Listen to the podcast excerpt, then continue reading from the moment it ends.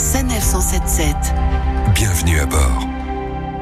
Le Wi-Fi, un mot magique pour ceux qui souhaitent rester connectés et rester connectés lors de vos pauses sur l'autoroute, c'est possible sur les 72 heures de service des autoroutes SANEF, un engagement très important. Nicolas Pénicaud, responsable du développement des aires au sein du groupe SANEF. Avec le très fort développement euh, des smartphones, offrir une connexion Internet est devenu un service indispensable pour tous nos clients, euh, qu'ils soient touristes à la découverte de notre pays, que ce soit des professionnels en déplacement, que ce soit des familles avec enfants ou avec adolescents. Tous ont un besoin particulier du Wi-Fi. Un service qui peut être à la fois un divertissement, mais aussi gage de sécurité sur l'autoroute. Notre but euh, premier est d'offrir euh, des services euh, qui permettent à nos clients de passer une pause agréable, avec un vrai moment de détente, de reprendre la route reposée. C'est aussi un moyen d'inviter nos clients à ne pas utiliser leur téléphone en conduisant pour d'évidentes raisons de sécurité routière et d'attendre l'air la plus proche où un service Wi-Fi gratuit de qualité les attendra. Un Wi-Fi disponible pour tous et surtout très simple d'accès. Le Wi-Fi qui est disponible dans les bâtiments des aires de service euh, d'autoroute SANEF est totalement gratuit, il est sans limite. Il vous suffit d'ouvrir votre accès Wi-Fi, de choisir le Wi-Fi protégé SANEF et de signer la charte d'utilisation, tout simplement. Une fois la charte signée, vous aurez donc accès au Wi-Fi depuis votre téléphone, votre tablette ou votre smartphone. Pour le travail ou pour le plaisir, une connexion simple d'accès, rapide pour une pause agréable et efficace.